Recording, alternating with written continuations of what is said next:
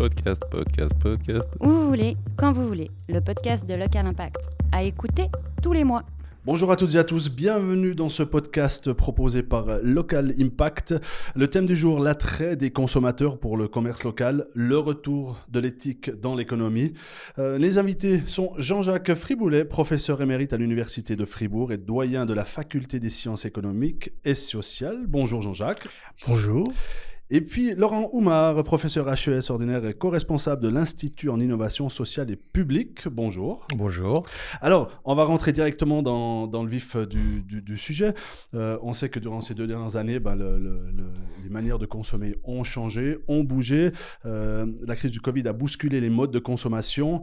Euh, si on regarde un peu vers le futur, est-ce que ce, cette tendance, on va dire, de consommation locale, qui est devenue presque une, une mode, est-ce qu'elle va pouvoir euh, continuer comme ça? Qui c'est qui veut lancer les débats? Ah, Tout honneur, euh, Jean-Jacques. Je crois qu'il faut, faut, distinguer les secteurs, il me semble. Hein. C'est-à-dire qu'en matière agricole, moi j'y vois un bel avenir, c'est-à-dire euh, il y aura un développement des circuits courts et donc euh, là, en matière agricole, il y aura effectivement un développement. En matière industrielle, c'est plus compliqué parce que les circuits de production sont déjà établis, en particulier avec la production en Chine, etc. Donc pour revenir là-dessus, il y aura un retour sur certains produits, mais pas sur tous. Et donc là, il y aura encore beaucoup de production euh, étrangère, même si elle est commercée euh, localement. Sur les services, la, la, tendance, je trouve, est double. Euh, il y a à la fois des services qui vont se développer, des services de proximité. On le voit déjà, hein, par exemple, le service de réparation, par exemple, on le voit déjà ici à Fribourg. Et puis il y a des services qui vont au contraire s'écarter. Alors, on a vu l'exemple de la Poste, malheureusement, hein, qui a supprimé beaucoup d'agences. Les banques suivent à peu près, malheureusement, le même chemin. Donc là, les services, grâce à la numérisation, hein, ces services vont s'écarter des clients euh, il y a d'autres services donc qui vont certainement se rapprocher. J'ai parlé de la réparation, euh, il y en a sûrement d'autres. Donc là, c'est pour moi c'est ambigu. Donc le tableau, il est il est mitigé. Il est sûr que certaines activités vont continuer de se rapprocher, d'autres je serais moins sûr. Mais vous dites mitigé, juste pour, pour, pour revenir, mitigé, mais est-ce que vous sentez un danger par rapport à ces, ces tendances? Non, non, je ne sens pas du tout de danger. Moi, je suis, je suis très favorable à cette tendance. Le problème, c'est qu'elle se heurte à la fois bon, au coût, mais ça, on aura sûrement l'occasion d'en parler, parce que les consommateurs, quand même, sont très attachés à leur porte-monnaie. Et puis, elle se heurte à, aux évolutions techniques, numérisation.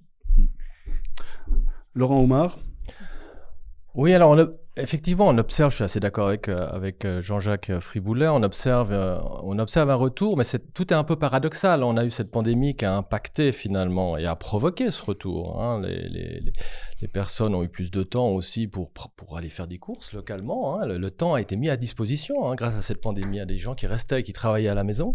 Donc ils ont pu aller euh, à l'épicerie du coin, ils ont pu aller se rendre dans, euh, faire réparer leur vélo. Tu parlais d'effectivement la réparation du vélo. On a aussi cette... Alors, il y a y, a, y a ce temps à disposition qu'elle a, euh, que la, pandémie a permis. Et puis il y a aussi cette, cette idée que le local, c'est durable. Et je pense qu'il y a la notion de durabilité aussi qui progressivement euh, prend un peu. Hein. On a une frange de la population sensible hein, à l'achat local, à l'achat auprès du, du, du, du, fermier, à la filière courte dans le domaine agricole, tu le mentionnais. Euh, il y a des catégories comme ça hein, de produits, l'alimentaire notamment, où oui, le local, ça peut prendre, ça peut continuer. On voit du, des magasins en vrac se développer sur Fribourg. Donc il y a, y a une demande. Elle est encore peut-être marginale, mais elle est en train d'augmenter. Donc je vois une petite tendance quand même qui peut durer. Hein. Après, toute la consommation, alors la consommation Internet a boomé, il hein, faut le dire aussi, l'achat en ligne a boomé. Euh, Est-ce que ça va durer? Oui, moi je pense qu'il y a des gens qui vont continuer d'acheter en, en, ligne au détriment de l'achat local. Alors après, euh, jusqu'où, euh, comment, hein, d'où vient l'achat en ligne? C'est Amazon, beaucoup, c'est hein, les grands distributeurs Zalando, etc. Est-ce qu'on achète sur Internet local? Voilà. Alors, est-ce qu'il y aura... Et je... Mais il y a des acteurs hein, locaux qui se mettent sur Internet. Hein. Il, y a une, il y a une tendance également de ce point de vue-là. Donc, ça a poussé aussi des petites PME à se mettre sur l'Internet. Donc, Alors ça part, comme, comme disait Jean-Jacques, dans beaucoup de directions. C'est, moi, je préférerais le local, bien sûr. hein. je suis pour une, une économie un peu plus circulaire, hein, favoriser le lien aussi, la solidarité. Donc, je suis favorable à ça. Est-ce que ça va être une tendance de long terme, ce retour temporaire dû à la pandémie, clairement? Euh, J'ai une collègue qui, euh, qui vient de mener une étude sur Genève où effectivement euh, on a des tendances, c'est pas très très fort, mais il y aura des gens qui vont peut-être moins aller en France, un peu moins aller faire des achats alimentaires. Alors il y, a- la notion de coût qui rentre en jeu, hein, on, y- on en- on reviendra là-dessus. Il y a quelque chose. Mm. On verra. C'est trop tôt aussi hein, pour le dire. Bon, après, au niveau des frontières, on est à Fribourg un tout petit peu moins concerné, peut-être encore? Et encore, non, Mm. parce qu'elle a mené aussi son étude en partie sur la région euh, fribourgeoise. Et de manière surprenante, il y a des gens qui allaient, hein, avant la pandémie, à Valorbe, hein, dans les... alors une fois par mois ou deux fois par mois, faire des courses pour des raisons de coût, hein, Ouais. euh, bien sûr. Alors on verra euh, cette tendance si elle va perdurer ou pas. En tout cas, là, elle a été stoppée. hein. On va voir comment ça va repartir maintenant. On sent, donc on est, on est quand même tous d'accord, on sent un peu ce- cette, tendance euh, locale qui arrive, euh, cette envie de, de- de rester ici et tout et tout. Il n'y a pas un peu un peut-être un dangereux protection, protectionnisme qui, qui pourrait s'installer par rapport à tout ça? Moi, je trouve qu'il faut faire attention aux mots parce que le protectionnisme en économie, c'est très strictement défini. On a décidé de ne pas avoir peur des mots aujourd'hui. Oui, oui, mais c'est quand même, attention, le, protectionnisme, c'est empêcher les produits extérieurs d'entrer, et donc c'est un protectionnisme des États, hein, Ouais. d'entrer soit par des taxes, soit par des normes. Voilà. Euh, ou alors en s'entendant entre grandes entreprises, par exemple, pour, pour boucler un marché. Quoi. Bon, euh, exemple, des cartels. faire des cartels. Mais les normes, par exemple, c'est le gruyère AOP. Oui. Le gruyère AOP, ça protège le marché. Bon. Ouais. Donc, euh, alors le protectionnisme euh, commerce local, euh, c'est- je, le- je le vois mal parce que les, les, sauf au niveau des normes justement, mais alors là, ça exige une organisation de la profession, c'est c'est le gruyère AOP, parce qu'il faut une organisation de la profession très forte. Mais c'est la seule possibilité parce que les taxes, c'est l'État. Hein. Donc, on, je vois pas comment on peut instaurer un protectionnisme au niveau local avec des taxes. C'est pas possible. Par contre, au niveau des normes, oui, ce serait possible. Mais il faut une très forte organisation des métiers et des professions. Euh, donc, euh, donc, je vois pas. euh, non, ce qui est très intéressant, c'est c'est ce qu'a dit Laurent. Hein, C'est-à-dire que les gens vont de plus en plus vouloir une économie circulaire. Ils vont vouloir que finalement les producteurs utilisent des intrants qui viennent, Ils veulent de- de la traçabilité, oui, et, et, et, qui Mmh. viennent des, de, leur- de leur- de leurs fournisseurs qui eux-mêmes, effectivement. Ouais. Et donc ça, c'est pas du protectionnisme. Ça, c'est- autre chose que, que le protectionnisme. C'est le fait que on veut raccourcir les circuits de, de, de, de production. On veut euh, se tourner vers des partenaires qu'on connaît bien. Mais ça, c'est pas du protectionnisme. Ça, c'est vraiment l'instauration de circuits courts, quoi. Est-ce voilà, est-ce que c'est pas aussi consommer mieux hein, C'est pas consommer plus, c'est aussi consommer mieux peut-être. Alors c'est ambitieux, hein, mais le local, en tout cas dans le domaine alimentaire, c'est peut-être comprendre que d'abord c'est réaliser qu'on a des producteurs qui sont à 2 km, 3 km. Alors à Fribourg on les voit, à Genève, à Zurich on les voit moins, mais il y a une prise de conscience hein, dans les grandes villes euh, helvétiques, notamment sur Genève, et ma collègue l'a identifié dans sa recherche, où les gens sont tout à coup rendus compte qu'il y avait des paysans qui étaient dans la campagne genevoise et qui avaient des produits de qualité. Alors peut-être encore un peu plus cher si par rapport à, à, la Migros qui se trouve juste à la frontière sur le sol français, mais euh, il y avait il y a une prise de conscience qu'il y a localement des produits qui peuvent être de qualité et, et en plus on devient on rentre dans une économie circulaire vertueuse où on va euh, favoriser bah, des, des, des agriculteurs qui vivent autour de nous, on va favoriser des circuits courts des gens qui travaillent avec les fabriculteurs, donc toute la chaîne au fond, hein, c'est pas uniquement l'agriculteur, c'est la chaîne, puis d'autres PME qui travaillent aussi localement. On va pas euh, centraliser sur le, domaine agricole, mais on commence de favoriser d'autres partenaires dans la chaîne de valeur, dans la chaîne de production euh, de la PME ou bien du fabricant de, de produits euh, agricoles. Donc là, il y a des gens qui ont pris conscience de ça.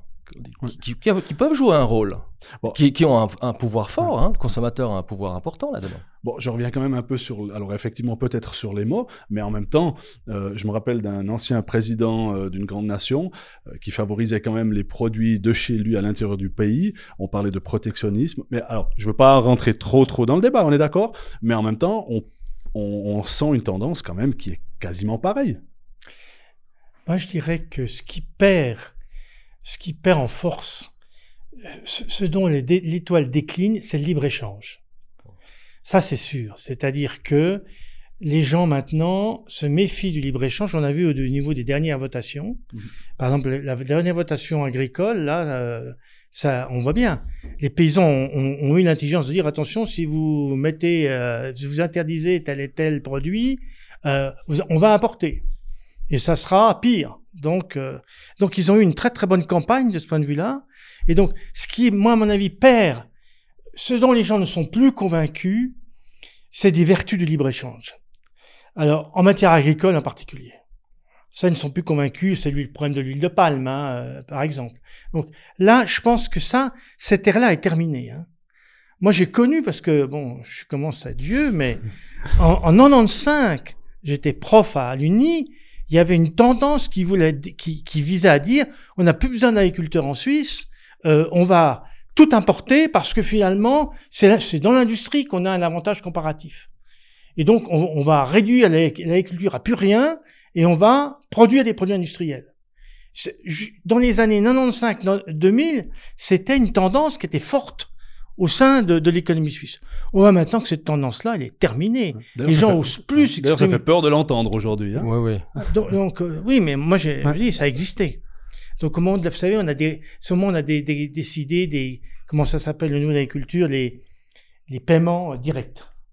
Voilà. Donc, euh, c'est pour ça que je dis que le libre-échange agricole, à mon avis, il est en berne. Du point de vue industriel, c'est beaucoup plus compliqué parce que la Suisse est un tout petit pays au niveau du marché. Hein. Je je parle pas du foot. hein. au niveau du marché, euh, euh, la Suisse est un petit pays, donc les industriels suisses ont besoin d'exporter leurs marchandises. Et donc ils ont besoin du libre-échange.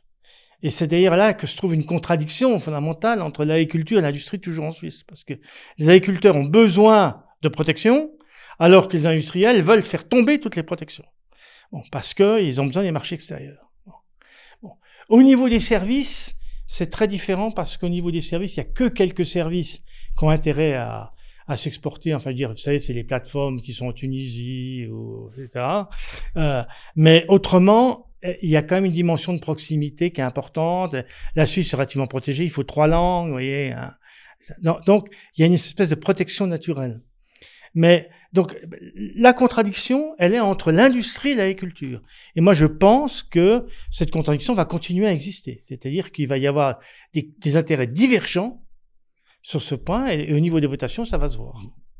Et puis par rapport au, si on revient sur les dernières votations notamment, euh, là aussi un petit paradoxe quand même sur, euh, sur des attitudes, sur des thèmes qui sont abordés, quand on voit quand même bah, que la loi du CO2 a été refusée. Est-ce qu'on sent des tendances? Parce qu'on on a des tendances qui nous poussent à croire euh, justement que ce soit euh, la consommation locale, etc., etc. Mais après, est-ce que, est que tout le monde est prêt Après, c'est le porte-monnaie qui, Ouais. qui joue un, un rôle important. Puis la loi sur le CO2 définitivement taxait davantage hein, les ménages d'un montant qui est raisonnable. hein. Enfin, moi, j'étais pour la loi pour le CO2, mais euh, les, montants sont là. C'est des montants effectifs et, les, opposants à la loi sur le CO2 ont mis en avant ce- ce- cet argument qui a fonctionné parce que je pense que les gens se sont, sont malheureusement, entre guillemets, ben, ils pensent d'abord à demain, aujourd'hui et demain, comment ça va se passer? Et puis c'est vrai qu'il y a quand même beaucoup d'incertitudes. hein. On, est dans- on sort d'une on sort. Est-ce qu'on est sorti de la pandémie? Je sais pas. On parlait d'une quatrième vague ce matin, j'entendais à la J'ai radio. entendu quelque chose, vaguement. Donc, euh, est-ce que euh, les gens sont quand même encore un... euh, ils ont peur Et face à ça, c'était pas très difficile d'exploiter cette peur et puis de venir avec euh, des, arguments euh, euh, négatifs vis-à-vis de cette loi. On va y arriver de toute façon, on est obligé. hein. on est confronté à un enjeu climatique tellement important que malgré tout, on va avancer. hein. Donc bon, voilà. Mais la tendance de fond, elle est là. Maintenant, c'est vrai que à court terme, les gens ont réagi par rapport à la loi sur le CO2, par rapport à la loi sur les pesticides et, et sur l'eau. Bon. Euh, mais la tendance de fond est là et ça, ça vient. Ouais, mais la, la tendance de fond est là, mais elle, elle reste quand même paradoxale de nouveau. Parce que on, on veut changer de mode, on veut changer de, de manière de faire, de voir, etc. Euh, cependant, là, on est quand même de nouveau dans une situation où les, le nombre de réservations de vol a de Euh, nouveau redémarre, redémarre. bien sûr, Tout, ouais. est, tout est reparti comme en 14, quoi. Ouais, ouais, ouais. Non, mais mais il y a une culture suisse que vous n'avez pas changée du jour au lendemain. hein. Est-ce que ça changera dans l'avenir? Moi, je pense que ça changera. Ça sera obligé de changer. Oui, il y a- il y a- ça, chan- il- ça change. Il y a quand même les réservations en Suisse d'hôtels sont plutôt bonnes. Donc il y a, y a, y a, une- il y a des, il y a effectivement euh, une partie de la population qui va prendre l'avion et Mm. partir à la mer. Ok, bon, ça va pas, ça va pas changer. On va pas changer ça du, du jour au lendemain, mais on sent quand même. Et, et- là, je reviens un peu sur cette étude qui a été menée par ma collègue Magali Dubosson, qui dit il y, a, y y quand même des pourcentages qui, qui viennent, qui avancent euh, euh, qui, qui vont un peu vers cette prise de conscience qu'il faut peut-être consommer différemment, mieux, réfléchir à ses impacts, réfléchir à moins prendre l'avion. Il y a des gens, il y a, il y a, une- il y a déjà une, une partie des gens, mais et puis ça augmente gentiment. Après, maintenant, on est dans une démocratie, la démocratie helvétique, euh, où les prises de décision, les, pr- les prises de conscience sont quand même relativement lentes. hein. On avance gentiment. Hein. Ça va pas être la révolution là. Bon, après, on fait un peu, euh, on fait allusion sur ces vols, etc. C'est peut-être aussi le résultat d'une année de pandémie, euh, peut-être. Hein, où les gens aujourd'hui, on sent un peu que ça, que ça, que ça tourne un peu. Allez, on profite, on réserve, Mhm. on prend un vol. Peut-être que dans 2, 3, 4 ans, effectivement, euh, comme le dit Laurent Oumar, peut-être que on, ça changera quand même gentiment. C'est progressif. Ouais, ouais, ouais. Mais alors, on revient quand même sur un sujet que vous avez abordé tout à l'heure, sur, sur cette consommation locale. Au final, on est quand même tous d'accord que tout le monde est prêt à changer un peu les habitudes, de la manière de consommer, mais au final, au final, c'est le porte-monnaie qui, dé- qui décide. Oui, alors, je, je pense que c'est le porte-monnaie, mais à 70%. Et c'est-à-dire que euh, il y a quand même un, un reliquat où les- il y a cette volonté, effectivement, quand même, de, de modifier son comportement, en particulier chez les jeunes. hein. Ouais. Il y a, moi, je suis frappé euh, de la jeune génération, hein, euh, qui, Oui, mais, qui la, est- la- ouais, mais la jeune génération n'a pas encore les mêmes charges non plus. Mais, bien sûr, on est d'accord. Mais mais euh, euh, il y a quand même une volonté de changer de comportement à ce niveau-là. Donc, euh, le porte-monnaie, oui, mais pas à 100%. M- Mais c'est vrai que le porte-monnaie joue un rôle. C'est tout, tout le problème, justement, du coût de la production locale. Ouais. Euh, parce qu'il faut que le- la production locale reste compétitive par rapport à une production euh, nationale, par exemple. C'est tout le problème de, de la production agricole, par exemple. Mais il y a un mouvement, quand moi j'étais très frappé de, de ces stands, euh, vous savez, à la Migros, à la COP, euh, la région. Et maintenant, ils font ça, hein, et, ils développent beaucoup. hein. Donc, je crois que ça, c'est un mouvement irréversible. Euh, c'est moins évident pour euh, les productions industrielles, par exemple les habits, production locale. euh, ouais. Euh, L'essentiel des habits se fabrique encore en Chine et en Asie, hein. À la rigueur au Maroc et en Tunisie, mais donc ça, c'est pas, c'est c'est beaucoup moins évident. hein. Mais euh, bon, l'alimentation, non. Euh, Il y a des produits, bon, on voit bien là. Prenez les voitures. Il y a quand même un- une évolution vers l'électrique qui est quand même réelle. On n'y croyait pas. Hein. Il y a- il y a- vous, vous un, journa- un garagiste il y a 2-3 ans, il n'y croyait pas du tout à la montée de l'électrique. hein. Mais même là- là, même là, là- mais là aussi, on n'est on pas encore tout à fait prêt parce qu'on regarde, comme on, on l'a dit tout à l'heure, on regarde sur, du, sur demain, sur après-demain, ce qui se passe. L'investissement de base pour une voiture électrique, même si probablement plus de gens seraient prêts à faire le pas, quand vous avez la voiture basique essence qui coûte, euh, enfin la différence entre la, entre la voiture basique essence et la voiture électrique, il y a une différence de 25 ou 30 000 francs. Au final, c'est le porte-monnaie du jour qui décide est-ce que je me lance ou pas. On va pas for- enfin, pas tout le monde va, va, va réfléchir à dire, OK, mais mon investissement dans 5, 10 ans, il sera Voilà. bien investi. Voilà, je pense que les lois changeront et c'est les lois qui vont imposer ce changement, je pense, hein, un jour ou l'autre. Alors, Effectivement, les coûts vont baisser. C'est une, une question d'économie d'échelle. À un moment donné, on va fabriquer suffisamment de voitures électriques pour faire baisser les coûts. Donc ça, progressivement, ça va, ça va baisser. Puis on le voit, je crois que les voitures électriques, le le prix des voitures électriques est encore plus cher, mais c'est en train aussi de baisser gentiment. Et puis il y a l'effet d'imitation. Il faut jamais oublier, en matière de consommation, l'effet d'imitation. Ouais. Euh, moi, je vois bien. euh, À quel prix? Mais écoutez, moi je, je suis frappé. euh, j'hab- J'habite vraiment dans, une, dans, dans un immeuble euh, où les gens travaillent, c'est des, vraiment euh, des employés, des ouvriers, etc. Moi, je- je- j'ai une des voitures les plus modestes du parking. hein. Pourtant, vous êtes dans le Star System depuis un moment. hein. Mais oui, mais c'est volé. Bon, je, ça, je peux pas, je peux pas dire ça publiquement. Oui, c'est euh, donc, euh, je suis obligé de, garder la hein. réserve. Mais, mais non, ça me frappe. Les gens font encore des leasings extrêmement chers. Moi, j'ai un, leasing extrêmement bon marché par rapport à, à la moyenne des voitures qui sont dans le parking. Or, je pense que dans ce, cet immeuble, je suis quand même au niveau des, des, des revenus euh, les plus élevés. Donc, il y a un effet d'imitation. Les gens ont besoin euh, quand même d'avoir une grosse voiture. Et les Suisses, ah, bon alors, je parle pas des SUV, hein, mais mais même, euh, voilà, il n'y a pas de SUV dans mon parking, c'est trop cher. Mais mais il y a beaucoup de, de breaks, de, de voitures qui sont quand même assez chères. Donc, faut jamais oublier l'effet d'imitation. Hein. Euh, en, en matière de consommation, ça existe. Euh, Il n'y a pas qu'en matière de consommation d'ailleurs. On doit imiter son voisin, mais c'est- une loi générale, ça. Bon, là, on est dans l'imitation au niveau du paraître. Ça, c'est encore un autre, à mon avis, encore un autre sujet. Mais si on revient dans la consommation, euh, on va dire classique, traditionnelle, à un moment donné, est-ce qu'on n'est pas en train de créer quand même une société aussi un peu à deux vitesses? Euh, Parce que on, on se rend quand même compte que, que, de, que de consommer local, de consommer bio, etc., ça a son prix. Ça a son et la- coût, et- et Mm. qui c'est qui, est-ce que tout le monde peut se le permettre? Je doute Mm. aujourd'hui. Oui. Alors, on crée quand même une société à deux vitesses de nouveau.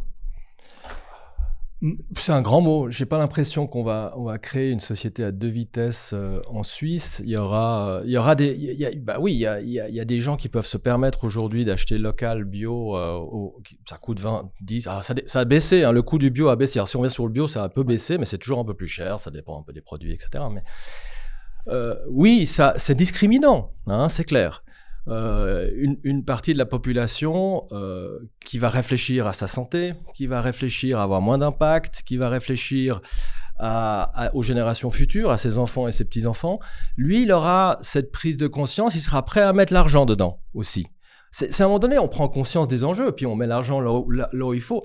Hein, le, le- le revenu de la ménagère, c'était 20 ou 25 Ça, tu- tu- je, je parle sous ta responsabilité, Je- Jean-Jacques. Mais il y, a cinq ans- il y a un siècle en arrière, la consommation alimentaire, ça représentait une part importante des dépenses Ouais. du ménage. Aujourd'hui, c'est 8%, je crois, ou 7%. Ouais. Là, on, on, on met plus suffisamment, on met, on, on met plus, on, on met de l'argent ailleurs. Ce que tu disais avant, on met l'argent dans les voitures, on met l'argent dans le voyage, on met l'argent dans, dans le smartphone, on met l'argent. Et dans la consommation alimentaire, euh, ben, on, a- on veut toujours mettre moins. Alors oui, on, on a toujours voulu mettre moins. Maintenant, il y a des gens qui se rendent compte que ben, localement, euh, l'impact d'acheter ben, va, va créer de la solidarité. C'est altruiste aussi. hein. Mhm. C'est à un moment donné penser à la société et penser aux autres. C'est les valeurs que l'on défend aussi. Hein, quand on va là. Alors, est-ce qu'on est prêt à payer pour ça? C'est une vraie question, mais c'est une question qu'il faut se poser à soi-même. Ouais. Oui, puis puis il y a, il y a- y a finalement le choix entre l'alimentation et la pharma, quoi. C'est-à-dire, est-ce que on va mettre fort là aussi avec les mots. Hein. Euh, non, non, mais est-ce qu'on va mettre l'argent dans une alimentation saine et, et en, en ayant quand même des, des- des- des- des éléments pour dire qu'on va, on sera moins malade? Ou est-ce que on, on va manger euh, des produits transformés en masse, etc. Et puis euh, on sera malade Ouais. Moi, moi, j'ai, eu la- la- le malheur d'avoir un cancer il y a quelques années. J'ai été traumatisé, j'en, sors complètement traumatisé. Euh, j'ai fait la salle d'attente du service d'oncologie de l'hôpital. J'ai rencontré des, des, des femmes. Ça m'a surtout, j'étais sensible à, à ces jeunes femmes qui avaient euh, même pas 40 ans, qui avaient des jeunes enfants et qui avaient des cancers. C'est terrible. Moi, j'en avais pas conscience avant. Mais alors, ça me pose des questions. Parce que pourquoi ces femmes de moins de 40 ans ont des cancers? Mais en masse, hein, je veux dire, des, des- Alors moi, je pense, je pense, mais peut-être, mais ici, il y a beaucoup d'études là-dessus qui disent quand même que c'est aussi une question de l'alimentation, de la façon de s'alimenter. Et donc à un moment, les gens, mais on le voit bien, moi je- je discute avec des amis autour de moi, il y a des personnes qui se posent la question et qui se disent, oui, finalement, euh, il faudrait qu'on mange plus sainement. Et donc, parce que ça va être ça le choix, hein. soit on met l'argent dans les caisses maladies, soit on met l'argent dans l'alimentation. Voilà, je vous propose, euh, messieurs, dames, de faire une pause dans ce podcast proposé par Local Impact.